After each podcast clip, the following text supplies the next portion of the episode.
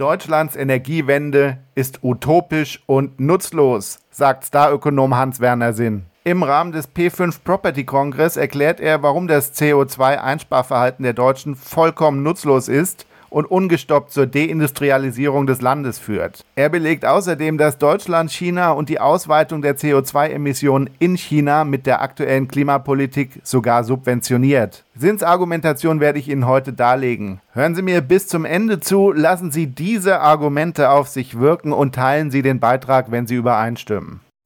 Was mich fassungslos macht, ist die Gutgläubigkeit der Deutschen, sagt Sinn. Er sagt das, als er die Zusammensetzung des Energiemix darstellt. Bitte folgen Sie der Grafik. Das ist eine Aufnahme, die ich beim P5 Property Congress gemacht habe. Er zeigt, wie der Anteil der erneuerbaren Energien im Energiemix von 16,5 Prozent im Jahr hier 2020 auf praktisch 100 Prozent im Jahr 2045 aufgestockt werden soll. Sinn sagt, Zitat, es ist vollkommen unmöglich, auch nur annähernd diesen Weg zu gehen. Noch viel eindrucksvoller beschreibt er, warum sämtliche Bemühungen der Deutschen dem Klima nicht nutzen. Sämtliche Bemühungen, die Sie beispielsweise als Verbrennerverbot oder Heizungsgesetz kennen. Er beginnt dabei mit dieser Folie und sagt, teilen Sie mal die Welt in die Guten und die Bösen. Die westliche Welt wolle also den CO2-Ausstoß verringern. Aber Xi, Zitat, lacht sich ins Fäustchen, er kümmert sich darum nicht. Die Kernthese von Sinn, jeder Tropfen Öl, der aus dem Boden geholt wird, wird auch verbrannt und in CO2 umgewandelt.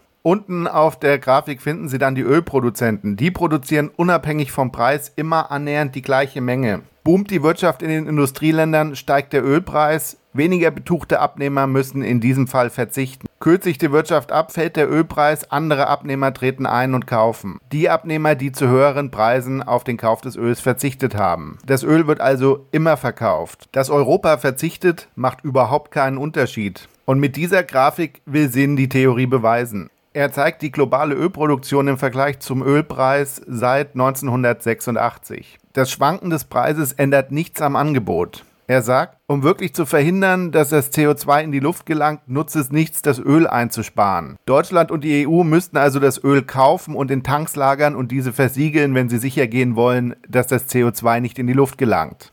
Die Angebotslinie, also die Linie der Ölproduktion, verläuft also praktisch als gerade und leicht ansteigend bis 2020. Im nächsten Schritt zeigt Sinn, was dann während der Corona-Pandemie passierte. Hier standen nämlich weltweit die Maschinen still. Es kam zu einem globalen Nachfrageeinbruch. Das erste Mal seit 40 Jahren drosselten die Ölproduzenten die Produktion. In der Covid-Krise sehen sie dann den Zacken, der nach unten läuft, in line mit dem Angebot. Das bedeutet also, erst wenn die ganze Welt gleichzeitig weniger verbraucht, wird der Erdölproduzent die Fördermenge drosseln. Ich weiß ja nicht, wie es Ihnen geht, ich finde die Grafik wirklich überzeugend. Sinn fasst das noch einmal zusammen, Zitat. Das Diagramm beweist, dass unilaterale Einschränkungen der Ölnachfrage, wie die Deutschen hier das Verbrennerverbot oder das Ölheizungsverbot verkünden, nicht nur einen kleinen Effekt auf das Klima hat, sondern keinen. Es werde einem ja immer erzählt, die CO2-Emissionen von Deutschland machen nur einen Unterschied von 1,7 Prozent aus. Das sei aber Augenwischerei, weil es suggeriere, dass wir mit unseren Bemühungen in Deutschland den CO2-Ausstoß um 1,7 Prozent reduzieren könnten.